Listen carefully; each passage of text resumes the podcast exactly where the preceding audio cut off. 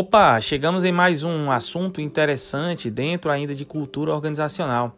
É o que nós conhecemos por iceberg da cultura. Imagina um iceberg, que é aquela pontinha que nós observamos às vezes no meio do oceano, mas abaixo dessa pontinha lá, de uma montanhazinha de gelo, tem uma montanha muito grande abaixo, submersa, que nós não enxergamos. Então, o iceberg da cultura mostra a, a nós a ideia de que existem situações né, é, que nós podemos observar dentro da própria instituição, da organização, da empresa, e tem coisas que são submersas, que estão muito mais na essência dessa empresa e nós não conseguimos enxergar. O que é visível, o que dá para ver na cultura, são chamados artefatos. Artefatos são situações visíveis à cultura, por exemplo, normas da cultura, histórias, é, rituais, situações que nós podemos enxergar na cultura.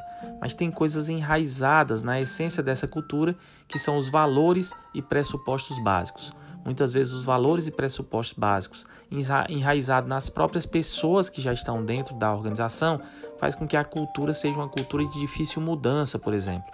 E a isso temos que, que ficar bastante atentos. Nos vemos então no próximo podcast. Forte abraço.